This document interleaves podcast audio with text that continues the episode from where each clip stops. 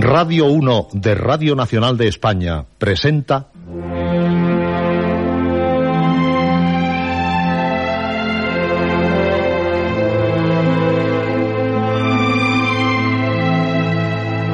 Historias.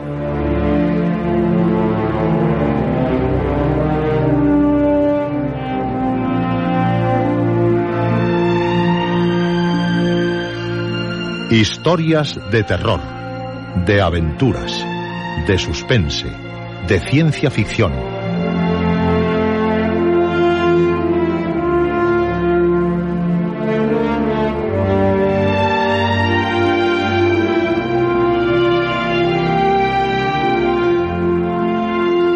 Un programa escrito y dirigido por Juan José Plans. Esta noche, Mary Shelley, tercera parte.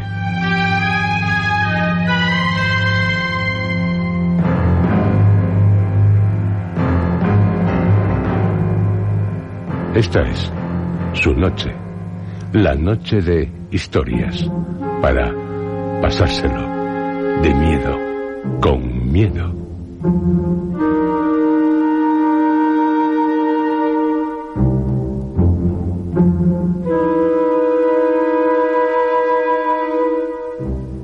Continuamos conmemorando el 150 aniversario de la muerte de la autora de Frankenstein o el moderno Prometeo, ocurrida el 1 de febrero de 1851.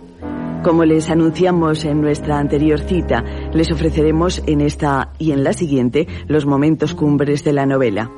Ya les recordamos que el 13 de marzo de 1995, en nuestro programa Cuando se llamaba Sobrenatural, iniciamos la adaptación radiofónica de Frankenstein o el moderno Prometeo, que constaría de 26 capítulos, finalizando su emisión el 18 de septiembre del mismo año.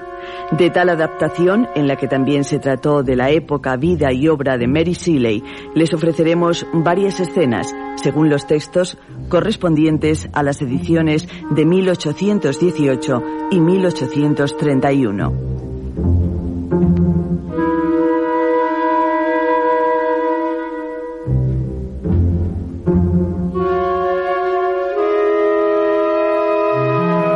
Y ya, ahora, prepárense a temblar con las escenas que les hemos seleccionado. Apaguen la luz. Quédense a oscuras o a la luz de la llama de una vela. Les esperan situaciones límite, las de Frankenstein o el moderno Prometeo. El horror esta noche le aguarda en un taller, en el taller de Víctor Frankenstein.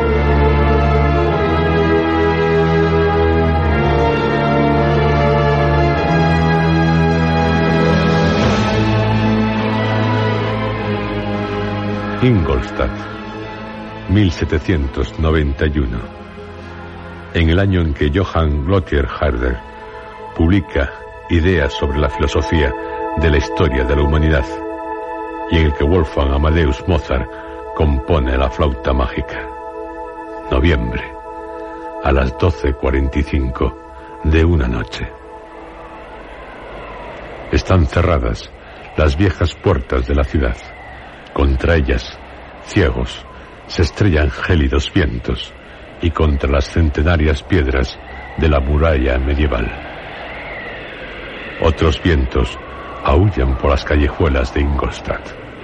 Desesperados, buscan a alguien a quien azotar con sus látigos. Pero las calles están solitarias. Nadie, ni un perro. Y acaban rabiosos, catapultándose contra las casas o contra los campanarios. Y se rasgan, se agironan, se rompen.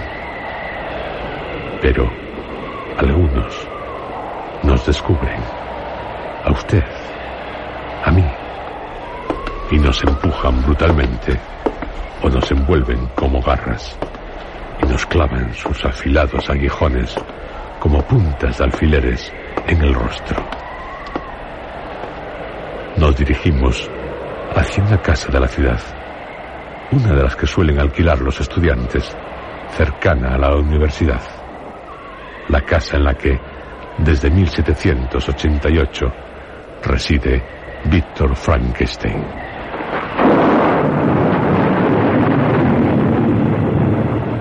Se nos hiela la sangre en las venas según nos acercamos a la casa.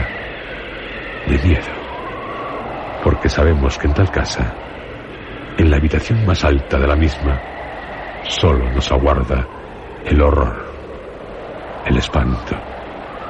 Y, al dar la vuelta a una esquina, en una calle en tinieblas, ahí es. Usted, yo, nos miramos aterrados, sobrecogidos, pero nos atrevemos, nos arriesgamos, con la palidez del terror en nuestros rostros.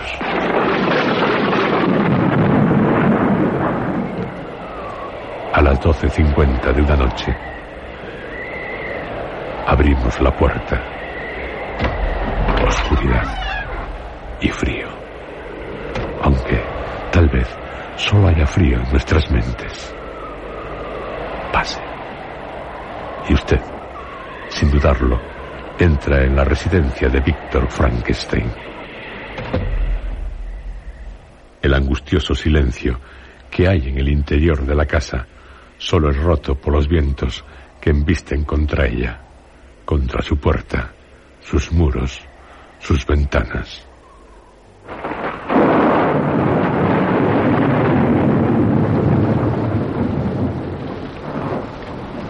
El resplandor de un rayo acaba de empavorecernos. Nuestros rostros, por unos instantes, han quedado reflejados en un espejo. Unos rostros espectrales, como nuestras sombras, largas, afiladas, y de nuevo la oscuridad. Subamos. El taller. En la habitación más alta. Llueve. Sabemos. Usted, yo, todos, que tenía que llover. Está escrito. Ánimo. Y en una terrible noche de noviembre subimos lenta, sigilosamente, la escalera que nos conduce al laboratorio de Víctor Frankenstein. Escalón tras escalón, segundo tras segundo. Subimos, palpitando alocados nuestros corazones. Escalón tras escalón, latido tras latido, en una tétrica noche de noviembre. Al final de la escalera, una puerta. Está cerrada. Silueteada por la luz que se sale, puede que huya del taller por sus ranuras. La luz baña un suelo de maderas carcomidas. Entremos. Un rayo ilumina nuestros rostros. ¿Qué rostros? El espanto aflora en ellos por todos los poros. Las 12.55 de una noche, Señor, en el centro del taller, de espaldas a nosotros, él, Frankenstein, inclinado sobre algo o alguien.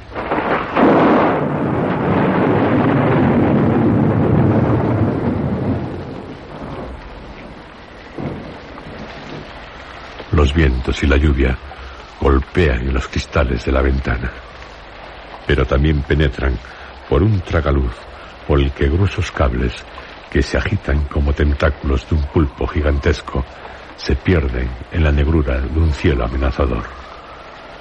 Víctor Frankenstein se inclina aún más sobre lo que está a sus pies, en el suelo del taller. ¿Qué hace?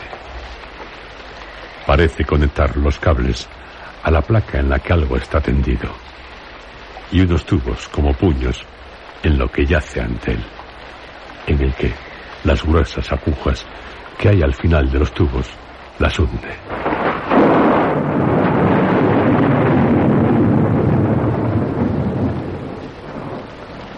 Un rayo acaba de iluminar el laboratorio.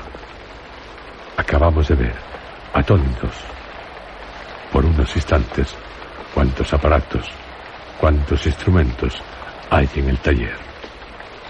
Máquinas, tubos, probetas, alambiques. De nuevo, las sombras. Solo queda una vela encendida. Víctor Frankenstein se pone en pie. Tiene los cabellos alborotados y rota la camisa. Se vuelve lentamente hacia nosotros. Ya, sus ojos desorbitados, parece que nos mira. Sentimos un escalofrío por todo el cuerpo. En su rostro se refleja una ansiedad casi agónica. Sé, sabemos lo que dirá. En una lúgubre noche de noviembre, mi creación quedó terminada.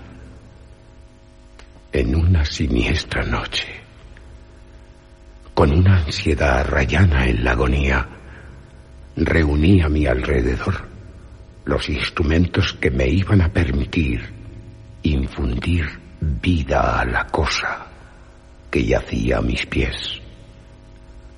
La chispa vital. La chispa de la existencia. Se nos acerca. A la una de la madrugada, la lluvia golpeaba en los cristales de la ventana. La vela estaba a punto de consumirse. Pero Víctor Frankenstein, de un salto, se pierde en un rincón del laboratorio entre téticas sombras. No sé, parece accionar unas manivelas y, de pronto, por los tubos, hacia lo que está en el suelo, se precipita un líquido rojo, rojo como la sangre y... Señor, es como si el laboratorio, como si en él cayese un rayo, se estremece. Un lacerante fulgor nos llega.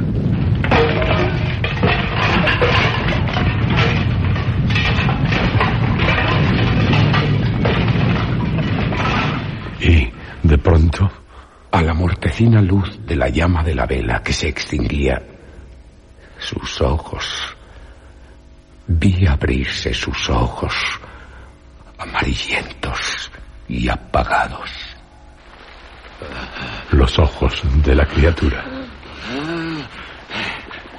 Respira profundamente, con dificultad, y sus miembros se agitan, se convulsionan.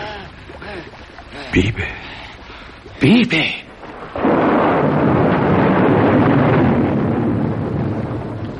Pero, Dios mío, ¿qué es eso? ¿Cómo expresar mis emociones? ¿Cómo decir lo que siento? ¿Cómo transmitir mi sensación ante esta catástrofe? ¿Cómo describir al repugnante engendro que con tan infinitos trabajos y cuidados había logrado formar? ¿Cómo? Sus miembros eran proporcionados, seleccionando unos rasgos hermosos para él. Hermosos. Grico. Su piel amarillenta apenas cubre los músculos y las arterias. Se ve la sangre por sus venas, por sus vasos sanguíneos. El cabello negro, abundante, suelto. Y los dientes. Los dientes con una blancura de las perlas, pero. Todo ello no hace más que resaltar el horrible contraste con sus ojos acuosos, vidriosos. Tienen el mismo color, casi el mismo color pálido, sombrío de las órbitas en las que están hundidos. Hundidos, como en un abismo. Su piel apergaminada, su rostro arrugado y los labios tan negruzcos, rectilíneos, estirados. negros. Mi creación. Mi monstruosa creación. Mi creación.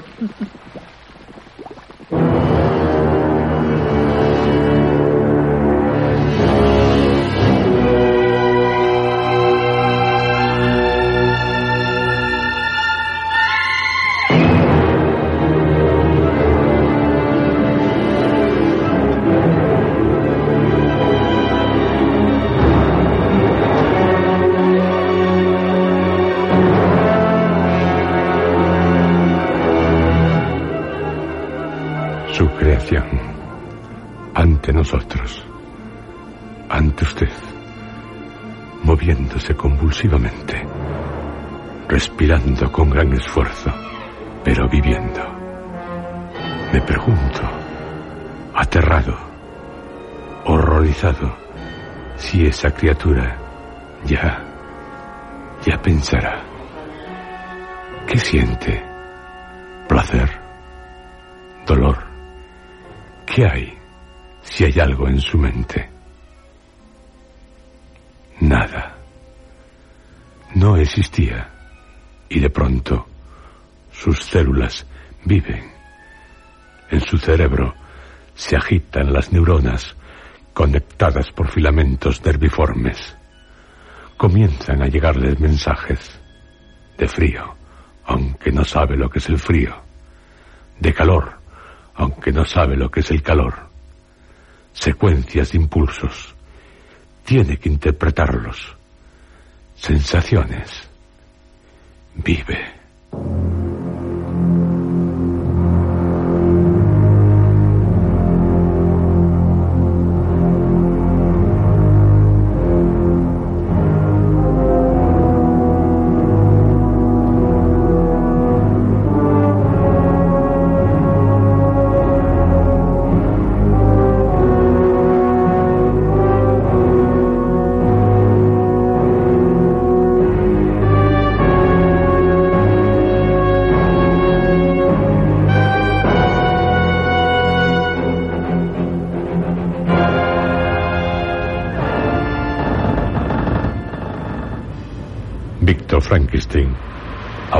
Barco que navega hacia el Polo Norte, le relatará al capitán Walton que le escucha atónito, angustiado, horrorizado.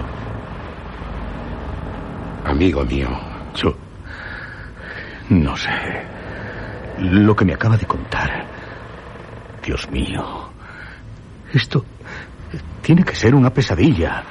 No es posible. Capitán Walton,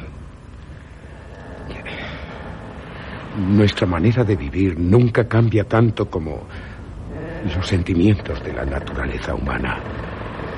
Había trabajado infatigablemente durante casi dos años con el único objeto de infundir vida, de dar vida a un cuerpo inanimado, a un cuerpo inerte.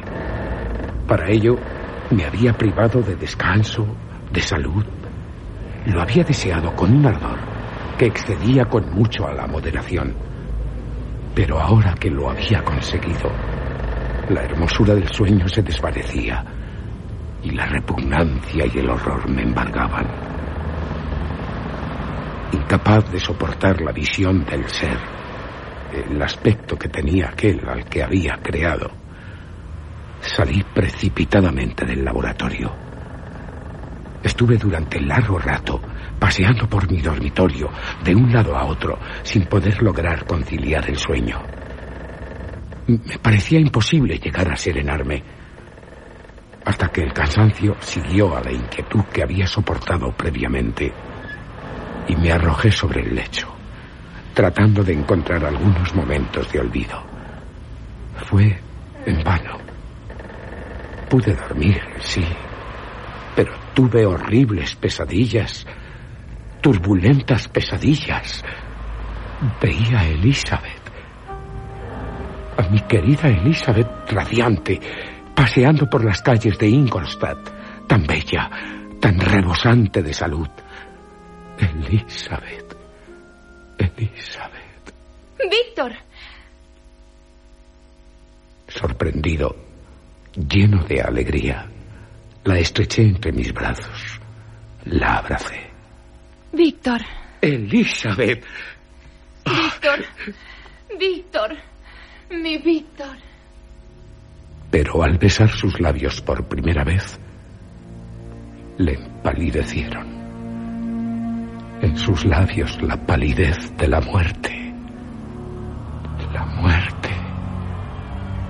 Sus rasgos cambiaron. Sus facciones se transformaron. Tuve la sensación, la horrible sensación de sostener entre mis brazos el cadáver de mi madre.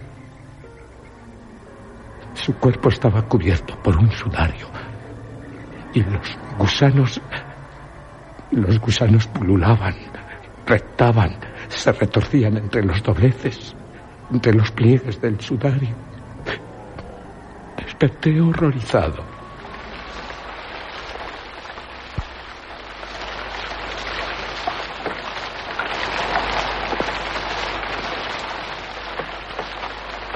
Un sudor frío su frente. Le castañetean los dientes. Se convulsionan sus músculos. Y a la amarillenta luz de la luna, que se abre paso entre las negras nubes, filtrándose por las hendiduras de las contraventanas, ve al engendro, al monstruo que ha creado. No. Él no. La criatura ha entreabierto las cortinas que rodean la cama. Le mira fijamente. Entreabrió las mandíbulas y murmuró. Unos sonidos inarticulados, ininteligibles, puede que a la vez intentando sonreír. Es posible que hablara, pero su creador no le oyó. Ni usted, ni yo. Y una de las manos del monstruo se tiende hacia Víctor. No. Como para cogerle o detenerle. Pero, esquivándole, salta del lecho y sale corriendo de la habitación. Frankenstein ya no está. Baja precipitadamente por la escalera. Pero sí está la criatura. Frente a nosotros. Frente a usted. Frente a mí frente a todos, silueteada por la pálida luna. Es horrible.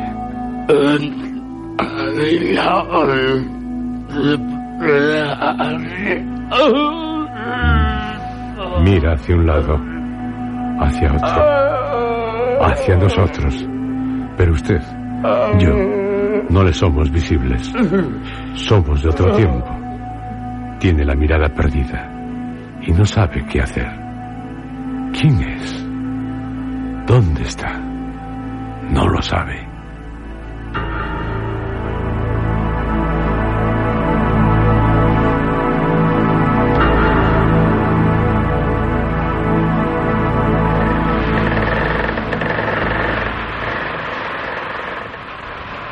¿Fue tras usted?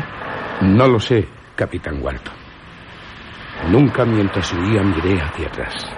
Temía hacerlo.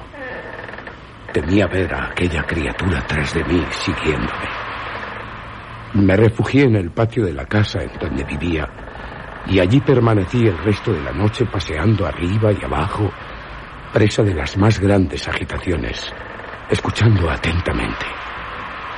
Cualquier ruido me alertaba porque temía que alguno me anunciara la proximidad del cadáver demoníaco al cual le había dado una vida tan miserable, tan desventurada. Ah, amigo mío. Tal vez sería preferible que dejase de recordar lo que sucedió. Le encuentro demasiado. No, capitán, no. Debo contárselo todo. Todo.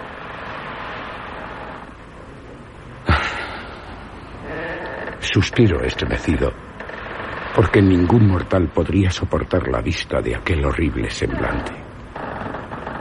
Una momia reanimada no sería tan espantosa como aquel desdichado. La verdad es que ya lo había observado cuando aún estaba incompleto. Sí, Era feo, repugnante. Su rostro, sus manos.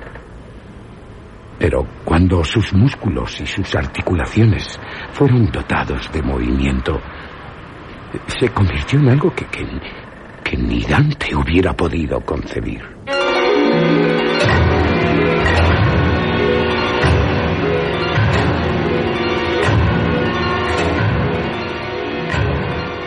La criatura poco a poco comienza a conocer el mundo. En un bosque encuentra refugio. Se lo cuenta a Víctor Frankenstein. Se sucedieron muchos ocasos y amaneceres, y cuando menguaron las noches, comencé a diferenciar mis sensaciones. Poco a poco fui distinguiendo con claridad la corriente cristalina que me proporcionaba la bebida y los árboles que me protegían con su follaje. Me complació mucho descubrir que los agradables sonidos que a menudo recreaban mis oídos procedían de las gargantas de los pequeños animales con alas que tantas veces interceptaban la luz. Empecé también a observar con mayor precisión las formas que me rodeaban y a percibir los límites de la brillante bóveda de luz que se extendía sobre mí. A veces intentaba imitar el agradable trino de los pájaros, pero no podía. Otras quería expresar mis sentimientos a mi modo, pero los toscos e inarticulados sonidos que producía me hacían empudecer de susto. La luna había desaparecido de nuevo y volvió a aparecer menguada mientras yo seguía en el bosque.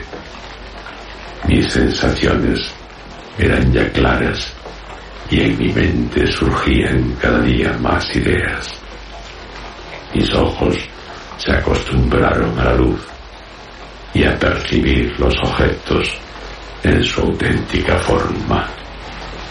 Podía distinguir una hierba de un insecto y poco a poco empecé a distinguir una hierba de otra. Descubrí que los gorriones solo proferían notas discordantes, mientras que las de los mirlos y los tordos eran gratas y seductoras. Un día en el que el frío me acosaba, encontré una fogata que habían dejado unos vagabundos y experimenté una gran emoción al ver el calor que desprendía que me era muy grato. En mi alegría metí la mano entre las ascuas encendidas, pero la retiré inmediatamente con un grito de dolor. Pensé que era muy extraño que una misma causa produjera efectos tan opuestos. Examiné el material de la hoguera y descubrí con satisfacción que se trataba de madera. Rápidamente recogí algunas ramas, pero estaban húmedas y no prendieron. Esto me apesadumbró y me quedé sentado observando la actividad del fuego. La leña mojada que había puesto junto a la hoguera se secó y acabó encendiéndose también. Esto me hizo pensar.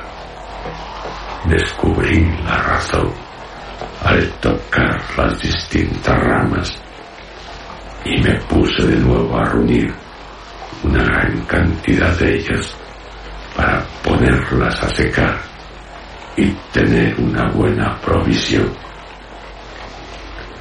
Cuando llegó la noche y con ella el sueño, tuve miedo de que se apagara el fuego. Lo cubrí cuidadosamente con troncos y hojas secas y coloqué encima ramas húmedas. Luego me tumbé en el suelo sobre la capa y me quedé dormido. Cuando desperté, ya había amanecido y lo primero que hice fue ocuparme del fuego. Lo destapé y una brisa suave hizo brotar de él una llama. Esto me indujo a construir con ramas una especie de abanico que me permitía encender las brasas cuando parecían a punto de extinguirse. Cuando de nuevo cayó la noche, descubrí con gozo que el fuego, además de dar calor, también daba luz siendo útil para preparar alimentos, pues había encontrado restos de asado que los viajeros habían dejado y que tenían un sabor mucho más agradable que las bayas que cogía de los árboles. Intenté hacer lo mismo con mis alimentos y descubrí que así las bayas se estropeaban, pero que las nueces y las raíces tenían un sabor mucho más agradable. Pero los alimentos empezaron a escasear y a veces pasaba todo el día buscando vanamente algo que mitigara los tormentos del hambre. Al darme cuenta de esto, decidí abandonar el lugar que hasta entonces había habitado y buscar otro donde pudiera satisfacer más fácilmente las pocas necesidades que sentía. Lo que más lamentaba era la pérdida del fuego que había encontrado por casualidad y que no sabía cómo producirlo. Pasé varias horas pensando en el problema, pero me vi obligado a abandonar todo intento de reproducirlo. Envolviéndome con la capa, crucé el bosque hacia el sol poniente.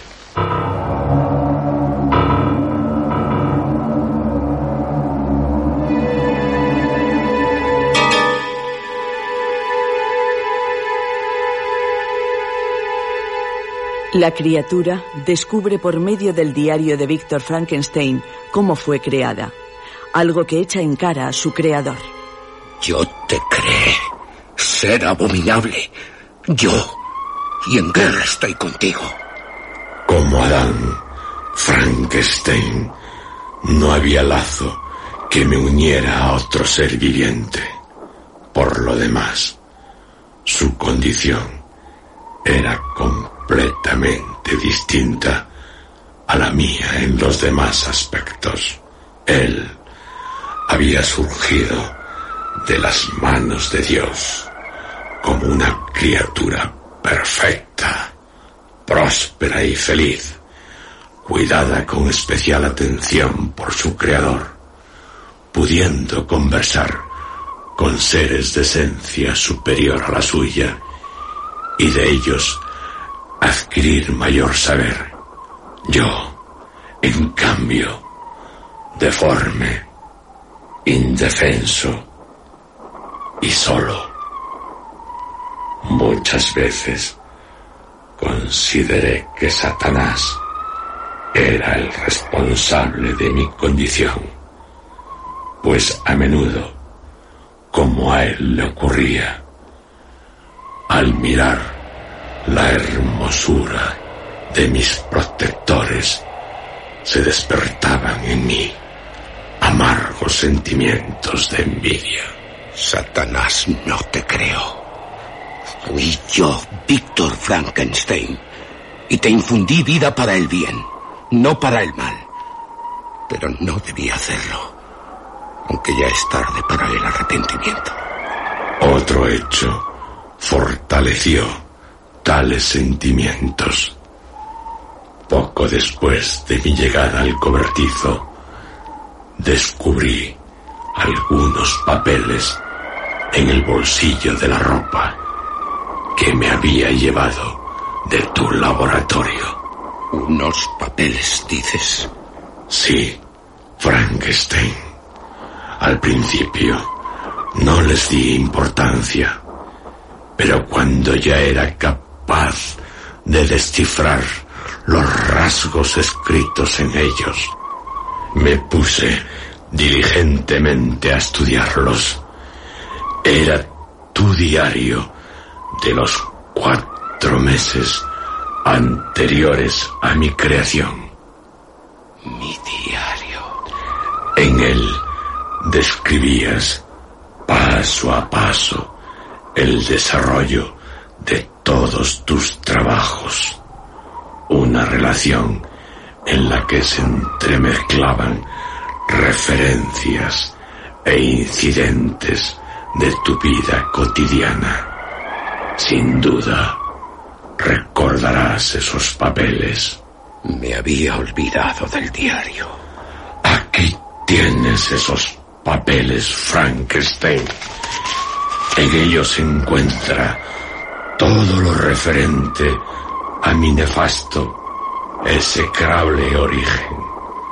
Revelan con precisión toda la serie de repugnantes circunstancias que lo hicieron posible y se da una minuciosa descripción de mi aborrecible y detestable persona en un lenguaje que refleja tu propio horror y que hizo el mío imborrable.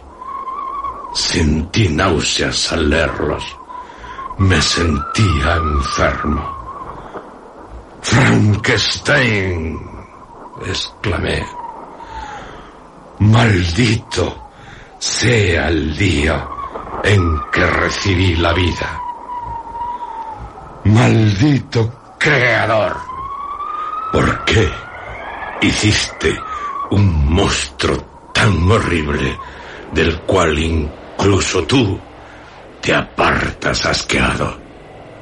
Dios, en su misericordia, creó al hombre hermoso y atractivo a su imagen y semejanza. Pero yo no soy sino un ente repugnante cuya semejanza con el hombre lo hace más horrible aún. Ah, Frankenstein. Satanás tenía compañeros para admirarlo y apoyarlo. Yo estoy solo. Solo. Me desprecian. Soy abominable.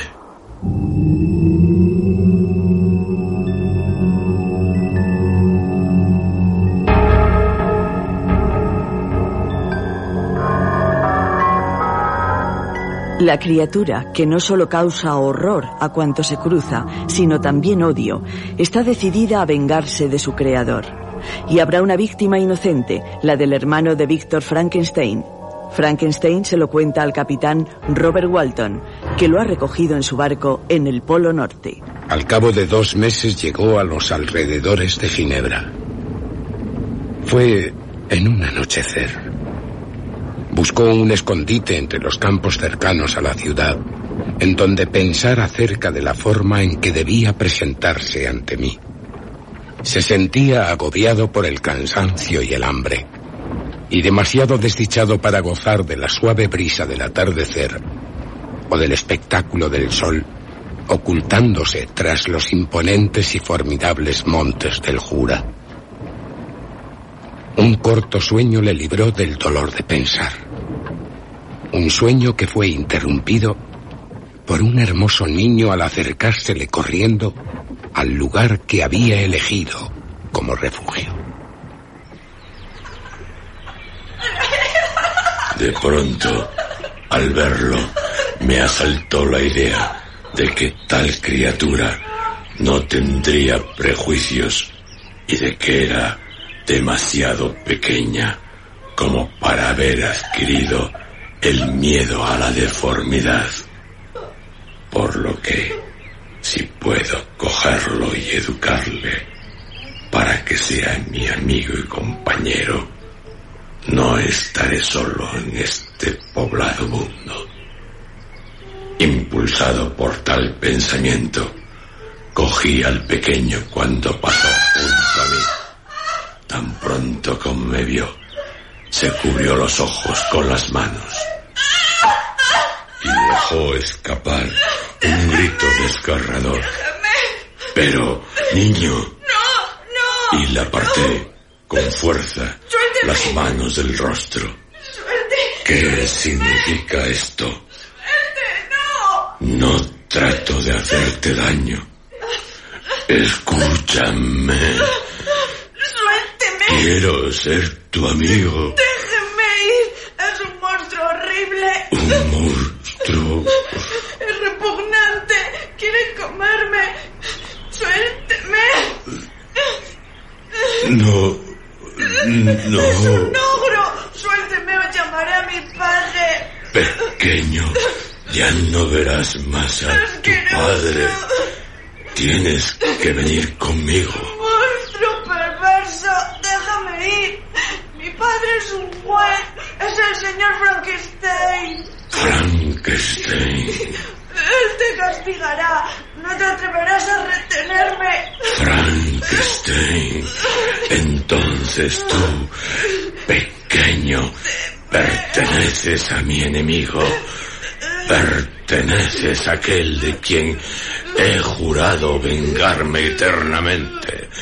Frankenstein, serás mi primera víctima. Oh, no. Mi padre. El niño siguió forcejeando y cubriéndome de insultos que solo traían desesperanza a mi corazón. Ogro que es un ogro monstruo. Lo cogí del cuello para hacerle callar y apreté su garganta.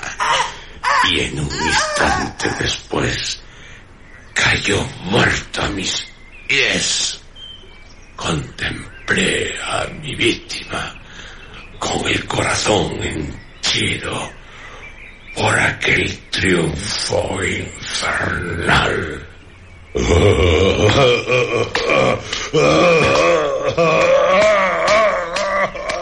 Yo también puedo sembrar la desolación.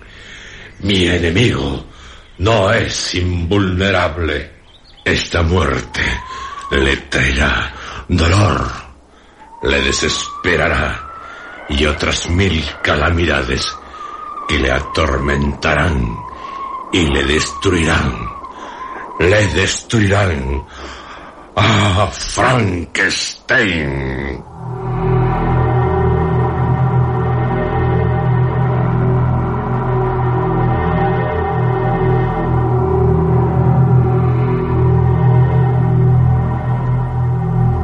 Víctor Frankenstein, disponiéndose a cumplir la promesa que hizo al monstruo, la de crear una hembra para él, reflexiona sobre sus consecuencias. Estoy a punto de dar vida a otra criatura. Vida. Pero del comportamiento que tendrá, nada puedo adivinar. Será como él. Puede llegar a ser mil veces más diabólica que su compañero. Deleitarse con el dolor, con la muerte. Él me ha jurado que en cuanto tenga a su hembra se alejará del hombre para siempre ocultándose en parajes desérticos. Pero ¿y ella? Ella, aún sin vida, no ha hecho tal juramento. Ella, que con toda probabilidad puede ser un animal capaz de pensar y razonar, tal vez se niegue a cumplir un pacto hecho antes de su creación. Y hasta pueden llegar a odiarse mutuamente. La criatura que hoy vive odia su propia monstruosidad. No puede ocurrir que la aborrezca aún más cuando la vea reflejada en forma femenina. Puede que ella lo rechace, que se aparte de él con repugnancia, que busque la superior belleza del hombre. ¿Y si le abandona? Él de nuevo solo, desesperado, mucho más por ser despreciado por un ser de su misma, de su propia especie. Ah, ¿Pero qué estoy haciendo? Aun cuando abandonen Europa para ir a vivir a las soledades del Nuevo Mundo, una de las cosas que más anhelará el demonio es tener hijos como consecuencia del afecto que tanto desea. Por la tierra se puede propagar una raza de demonios capaces de reducir la misma existencia de la especie humana a una condición precaria y llena de horror. Tengo derecho a desatar esta maldición sobre las generaciones venideras en mi propio provecho. Hasta ahora he estado animado por los sofismas del ser que he creado. Sus amenazas me han aterrorizado.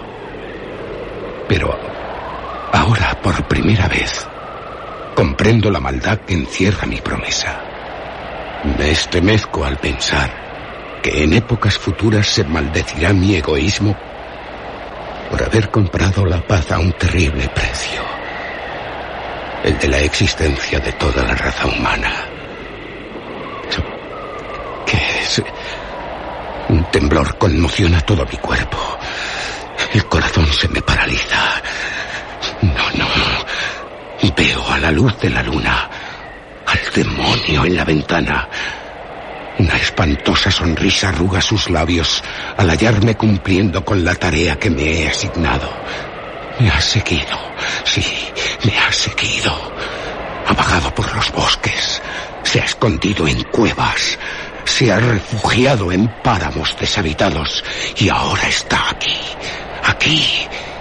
Viene a comprobar mis progresos y a reclamar el cumplimiento de mi promesa.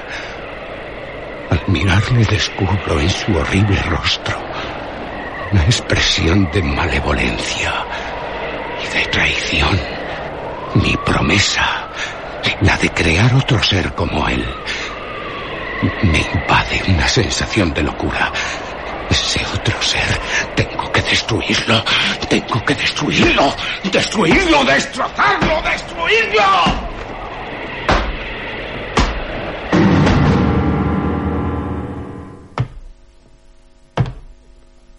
Frankenstein, has destruido el trabajo que ya habías empezado. Lo has destrozado. ¿Qué te propones? ¿Te atreves a romper tu promesa? He soportado miserias y fatigas. Me fui de Suiza cuando tú lo hiciste. Me arrastré por las riberas del Rin, entre sus islas y por las cimas de sus colinas. He vivido muchos meses en los montes de Inglaterra y en las soledades de Escocia.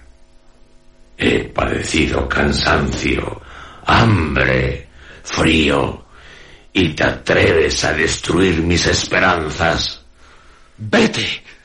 Rompo mi promesa. Jamás volveré a crear otro ser deforme y vil como tú. Esclavo, intenté razonar contigo, pero te has mostrado indigno de mi condescendencia. Recuerda mi poder. Te crees desgraciado, pero puedo hacerte tan miserable que hasta la luz del día te será odiosa. Eres mi creador, pero yo soy tu amo. Obedece. La hora de mis vacilaciones ha pasado, concluyendo así el periodo de tu poder.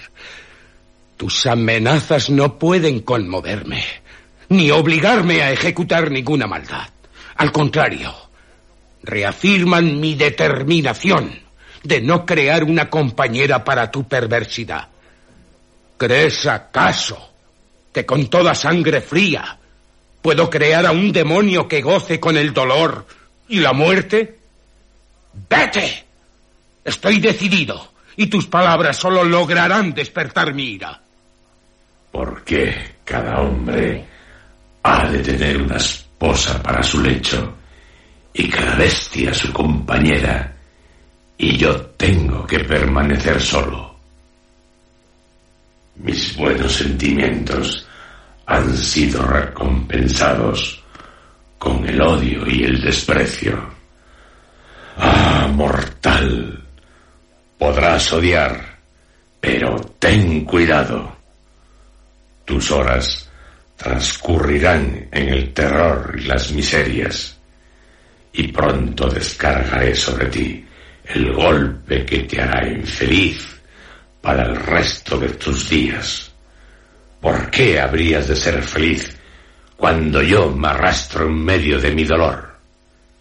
Puedes destruir mis demás pasiones, pero quedará el deseo de la venganza. Venganza que a partir de hoy me será más preciada que la luz o el alimento. Frankenstein, podré morir, pero antes tú, mi tirano y verdugo, maldecirás el sol que alumbra tus desgracias. Ten cuidado, pues no temo a nada. Por lo tanto, soy poderoso. Con la astucia de la víbora, esperaré a que llegue el momento de inyectarte el veneno. Te arrepentirás, mortal, del daño que me has causado. Calla, demonio, y no envenenes el aire con la vileza de tus palabras. Te he dado a conocer mi decisión, y no soy un cobarde para doblegarme ante tus amenazas.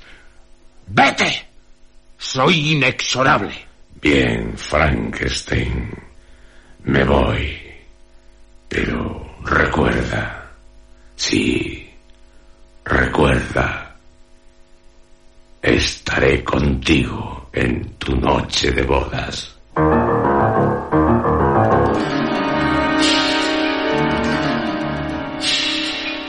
Han escuchado ustedes dentro de la serie Historias. Mary Shelley, tercera parte. Este capítulo ha sido interpretado por Juan José Plans, José Antonio Ramírez, Roberto Cruz, Luis Alonso Carrasco, Pilar Socorro y Lourdes Guerras.